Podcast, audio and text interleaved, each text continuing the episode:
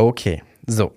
Ich sitze hier gerade mit David. David arbeitet mit mir hier bei Mint in der Redaktion und ist damit natürlich auch an diesem Podcast beteiligt. Jetzt sind wir beide hier aber im Podcaststudio und Trommelwirbel.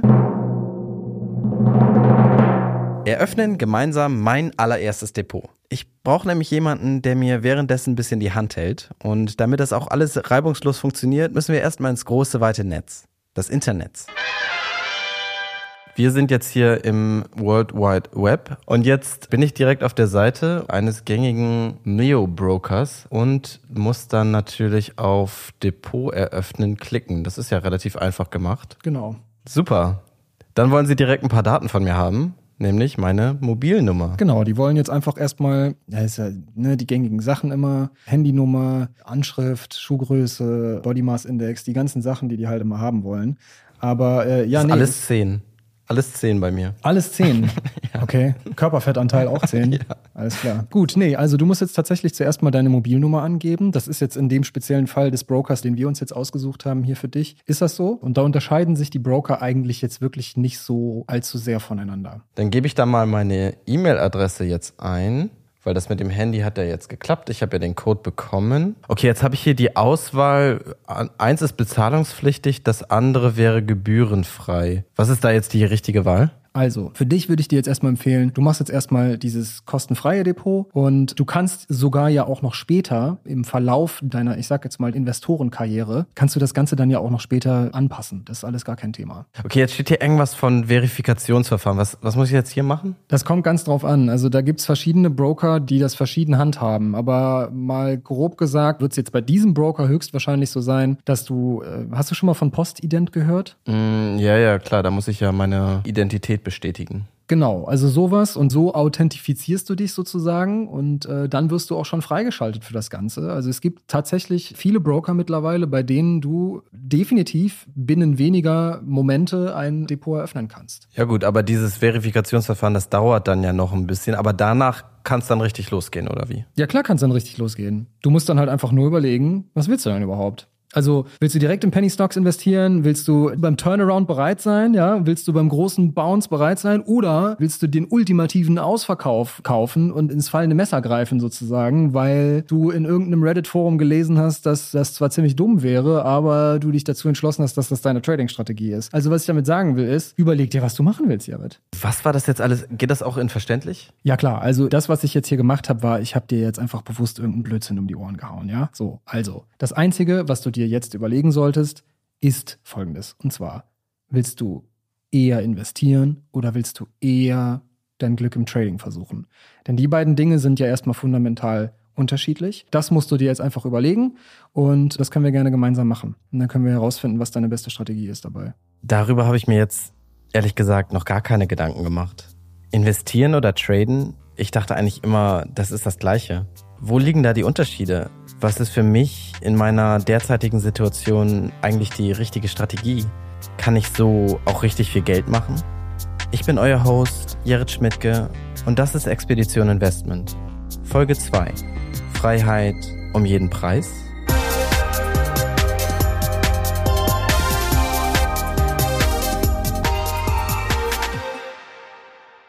Jetzt ist es geschehen.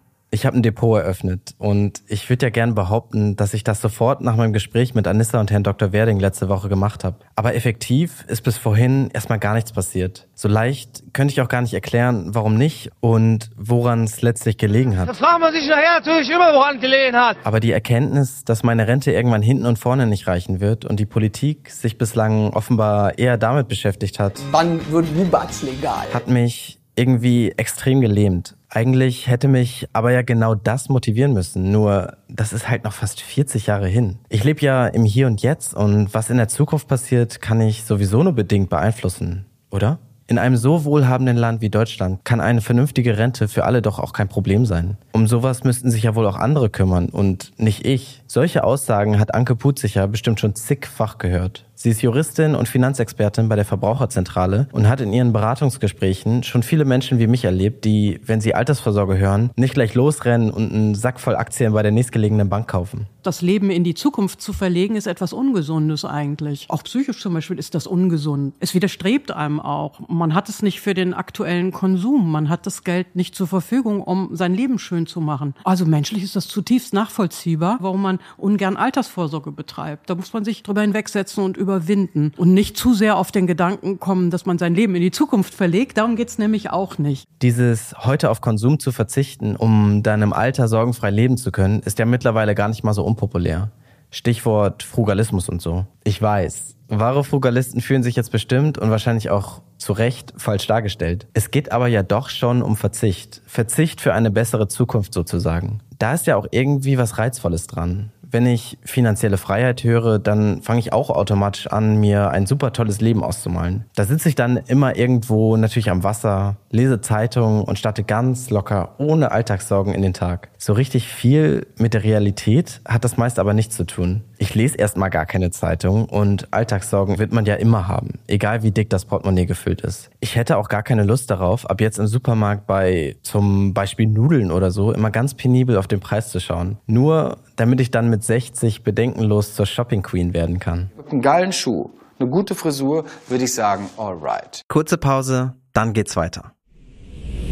Scalable Capital ist Sponsor dieser und aller weiteren Folgen von Expedition Investment. Jetzt habe ich zusammen mit meinem Kollegen David mein allererstes Depot eröffnet und festgestellt, okay, so schwierig war das eigentlich gar nicht. Du willst auch endlich eigenständig fürs Alter vorsorgen oder effektiv deine Finanzen managen? Dann wartet Scalable mit Top-Konditionen für alle Neukunden mit dem Prime Plus Broker. Die erhalten nämlich bei der Depotbank Baderbank vier Monate lang vier Prozent Zinsen auf Guthaben bis zu einer Million Euro. Klingt gut? Mehr zu den Konditionen erfährst du unter scalable.capital slash Zinsen. Das ist scalable mit C, Punkt, Capital mit C, Schrägstrich Zinsen. Neben Top-Zinsen bietet Scalable dir natürlich auch weiterhin die Trading Flatrate für unbegrenzten Handel mit Aktien oder ETFs und eine professionelle Portfolioanalyse.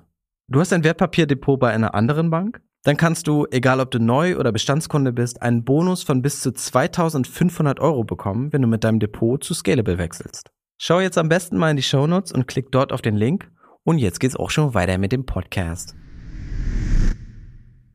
Wie denken andere darüber? Wo kommt die Motivation her, sich konsequent hinzusetzen und die eigenen Finanzen in den Griff zu bekommen? Deshalb bin ich nochmal in meine geilen Schuhe geschlüpft und habe mich wieder raus auf die Straße begeben. Dort ist mir recht schnell Baran über den Weg gelaufen. Der ist 36, arbeitet als Fleischer und erzählte mir, dass es den meisten, die ihr Geld anlegen, vielleicht gar nicht so sehr um die klassische Vorstellung von Altersvorsorge geht. Weil sie halt zum einen wahrscheinlich geografisch frei sein wollen durch ihre Investitionen, dass sie von überall quasi Geld verdienen können. Das ist vielleicht ein Thema. Und ja, dieses 9 to 5 wollen sie wahrscheinlich auch irgendwann mal nicht so wie unsere Eltern, sag ich mal, dass wir echt bis 65 durchackern müssen und dann vielleicht noch fünf oder zehn Jahre leben und eigentlich nichts vom Leben haben. So, ich denke mal, das ist so ein Thema, warum man investiert. Das, was Baran da beschreibt, ist tatsächlich genau das, was sehr, sehr viele momentan umtreibt. Bessere Work-Life-Balance, flexible Arbeitszeiten oder persönliche und berufliche Selbstverwirklichung sind da nur die gröbsten Schlagworte.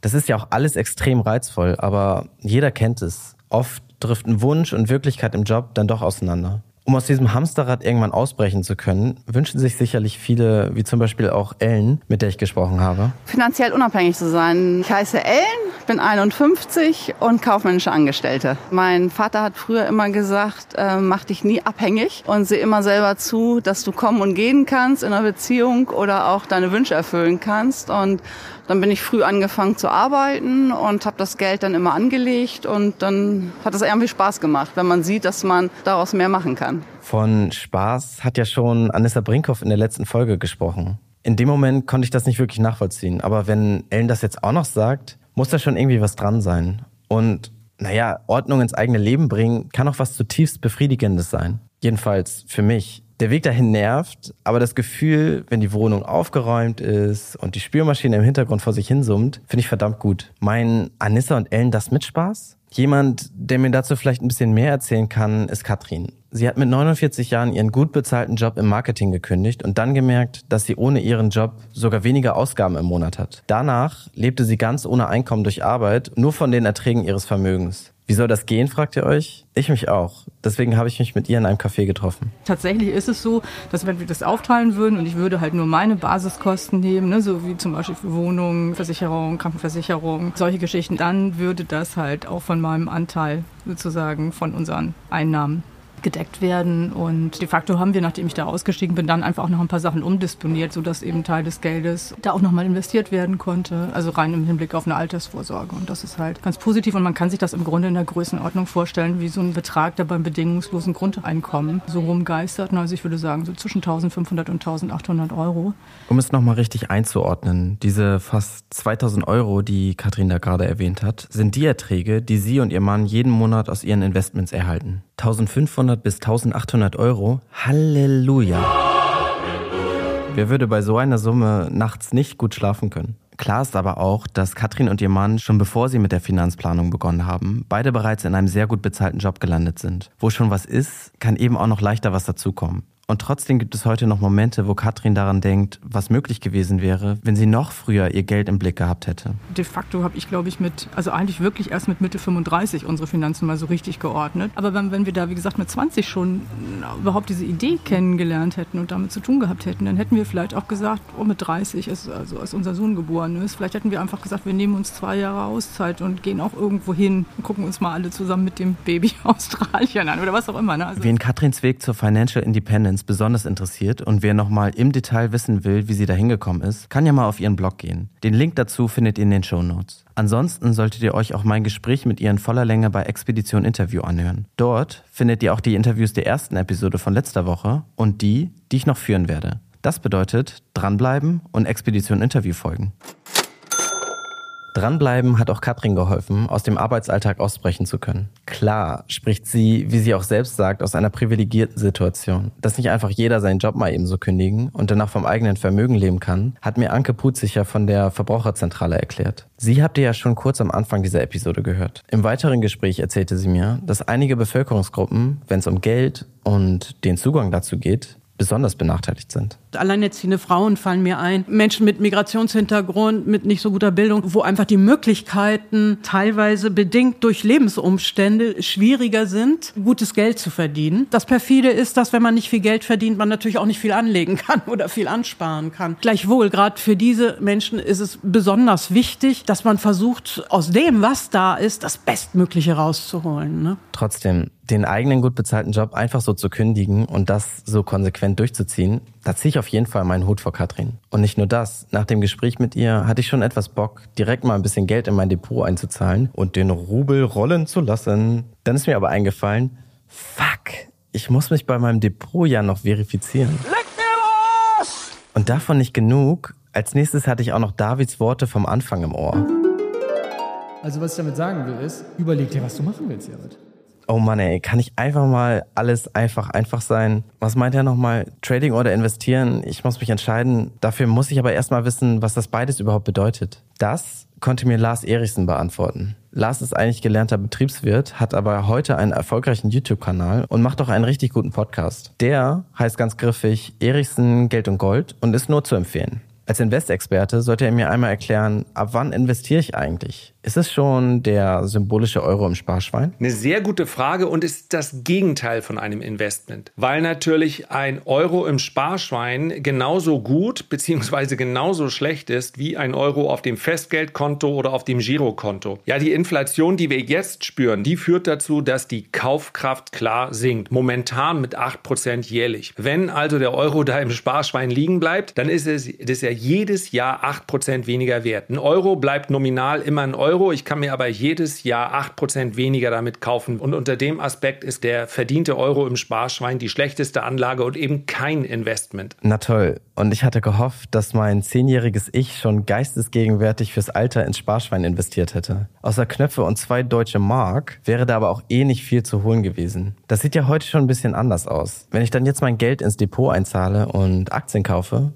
Was bin ich denn? Investor, Anleger oder doch direkt Finanzhai? Anleger sind letztlich alle, die zu der Erkenntnis gelangen, ich muss mit meinem Geld etwas anderes machen, als es im Garten zu vergraben oder unterm Kopfkissen. Und ein Anleger kann selbstverständlich auch ein sehr, sehr aktiver Anleger sein, also der mehrmals in der Woche Positionen hin und her handelt. Das ist für mich ein Überbegriff. Investor ist jemand für mich, der einen langfristigen Zeithorizont mitbringt. Aktive Anleger sind dann aber keine Trader? Ich glaube, um das Missverständnis aufzulösen, reicht ein kurzer Blick in den Duden. Der definiert Trading als das Ausnutzen kurzfristiger Kursschwankungen durch häufige Käufe und Verkäufe von Wertpapieren absoluter Zungenbrecher. Dass das erstmal fundamental unterschiedlich zu einem langfristigen Investment ist, sieht auch Anke Putz sicher so. Traden auf kurzfristige Schwankungen zu setzen, ist nichts anderes in letzter Konsequenz als eine Wette. Und bei einer Wette kann man gewinnen oder verlieren und eine Wette ist immer riskant. Das ist was anderes als für die Altersvorsorge investieren. Und das hat seine Berechtigung, aber das hat nichts mit Anlage in dem Sinne oder Altersvorsorge zu tun, sondern ist halt einfach mehr oder minder ein Spiel. Wie man hört, ist die Verbraucher Verbraucherzentrale allgemein nicht sehr begeistert vom Trading. Anke hat deswegen in unserem Gespräch auch nachdrücklich betont, dass man im Zweifel eher die Finger davon lassen sollte. Wie Anke Trading und Investieren ganz allgemein einschätzt und was sie vor allem jungen Menschen rät, könnt ihr im kompletten Gespräch bei Expedition Interview nachhören. Lars hat eine etwas andere Einstellung zum Trading. Für ihn geht es dann nicht so sehr um Glück, sondern vielmehr um die richtige Strategie. Es ist etwas Spielerisches, keine Frage. Und es hat insbesondere vielleicht am ehesten etwas zu tun mit dem Pokern. Poker ist ja kein reines Glücksspiel, sondern beim Pokern geht es darum, dass ich meine Wahrscheinlichkeiten errechnen kann und dann auch meine Einsätze platziere. Also deswegen werden die gleichen Leute immer wieder Weltmeister im Pokern. Es ist eben kein reines Glücksspiel. Es ist aber auch nicht so wie Schach. Schach ist überhaupt kein Glücksspiel, sondern ich muss damit rechnen, dass selbst wenn ich alles richtig mache, immer noch 30 bis 40 Prozent meiner Entscheidungen letztlich zu einem Verlust führen. Entscheidend ist, dass ich mit den 50, 60, 65 Prozent, die richtig sind, mehr Geld gewinne, als ich Geld verliere mit den verkehrten Entscheidungen. Das zu erlernen ist seiner Meinung nach aber gar nicht mal so leicht und bedarf neben vier Fingerspitzengefühl, Selbstreflexion auch einen hohen zeitlichen Aufwand. Dass viele im Trading faktisch eher Geld verlieren als gewinnen, liegt für Lars vor allem an einer falschen Erwartungshaltung. Aber auch daran, dass die wenigsten bereit sind, sich vorher damit mehr auseinanderzusetzen. Das kann man sich vielleicht vorstellen wie eine Ausbildung zum Piloten. Ja, kein Mensch käme auf die Idee, am ersten Tag Tag dann sich in die Maschine zu setzen. Da würde wahrscheinlich auch kein Fluglehrer mitkommen und zu sagen, dann fliege ich erstmal los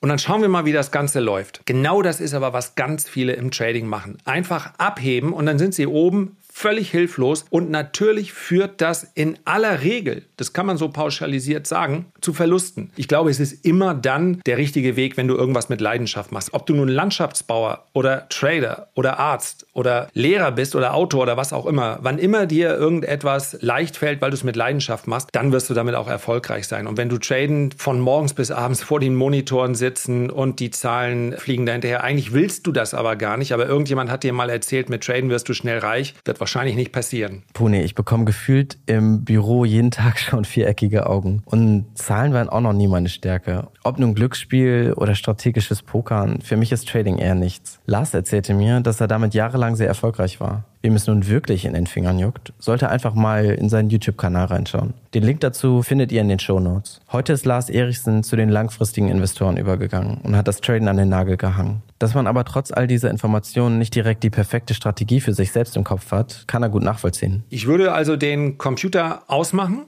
Ich würde alle Bücher zuklappen, mein Smartphone zu Hause lassen und ich kann mir ja noch einen Coffee to go natürlich im Biobecher mitnehmen und dann setze ich mich an See oder an Strand oder in Wald oder wo auch immer und dann überlege ich, worum geht es mir eigentlich? Also was ist eigentlich mein Ziel? Ich habe jetzt gehört, Aktien, Börse, Geldanlage, Investment, irgendwie machen das alle. Werde ich nicht auch ein glücklicher Mensch, wenn ich mich überhaupt nicht mit der Börse beschäftige? Was sind denn meine Ziele? Was möchte ich denn eigentlich erreichen? Und wenn da so als grobes Bild rauskommt, ich habe verstanden, wenn ich mein Geld auf dem Sparbuch liegen lasse, dann wird es immer weniger wert. Ich will mein Geld nur schützen, mehr nicht. Dann nehme ich mir ein bisschen Zeit und bis ich es aufbereitet habe, dauert es vielleicht ein bisschen länger als 90 Minuten und dann eröffne ich am nächsten Werktag ein Konto und fange einfach an, mit dem einfachsten ETF-Sparplan der Welt, zum Beispiel mit dem MSCI World. Der kostet mich relativ wenig, den habe ich eingerichtet und dann lasse ich das einfach mal laufen. Mit einem Betrag, von dem ich weiß, es tut mir nicht weh, wenn der jetzt morgen 10 oder 20 Prozent weniger wert ist. Dann habe ich meine Pflichtaufgabe erfüllt und kann mein Leben glücklich und zufrieden weiterleben. Muss mich mit der Geldanlage nicht weiter beschäftigen.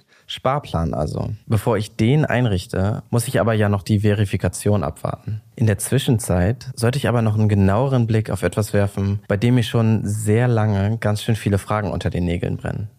Die Expedition geht also weiter.